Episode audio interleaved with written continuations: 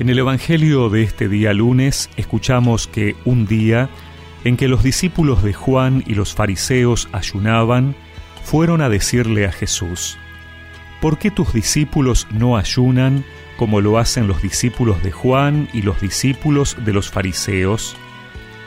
Jesús les respondió, ¿acaso los amigos del esposo pueden ayunar cuando el esposo está con ellos? Es natural que no ayunen mientras tienen consigo al esposo. Llegará el momento en que el esposo les será quitado y entonces ayunarán.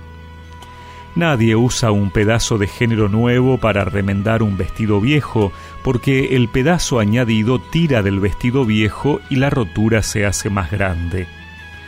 Tampoco se pone vino nuevo en odres viejos, porque hará reventar los odres, y ya no servirán más ni el vino ni los odres. A vino nuevo, odres nuevos.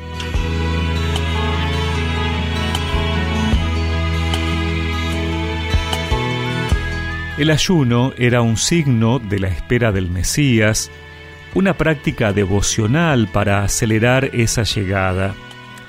Así Jesús al decir que sus discípulos no tienen necesidad de ayunar porque el esposo ya está con ellos, se presenta como el Mesías esperado, el esposo del pueblo de Dios, de Israel, figura tan utilizada por los profetas que graficaban la relación de Dios con su pueblo como una relación de marido y mujer. Pero Jesús es consciente de su misión y sabe que esa salvación se dará por su muerte y resurrección, por eso, cuando el esposo les sea quitado, tendrán que volver a ayunar. Claro que esta práctica será completamente nueva. A vino nuevo, odres nuevos, porque el esposo sigue de otra manera con nosotros y ahora en realidad esperamos su segunda venida en poder y gloria. Lo aguardamos cuando venga a recapitular todas las cosas al final de los tiempos. Jesús vino a hacer nuevas todas las cosas, no a emparchar lo viejo. La resurrección de Cristo es una nueva creación. No vino a corregir lo que había quedado desvirtuado por el hombre, sino a dar pleno cumplimiento, a renovar todo con su espíritu. Con este espíritu, con esta mirada, debemos también nosotros ser cuidadosos cuando leemos el Antiguo Testamento. Sus textos, sus prácticas,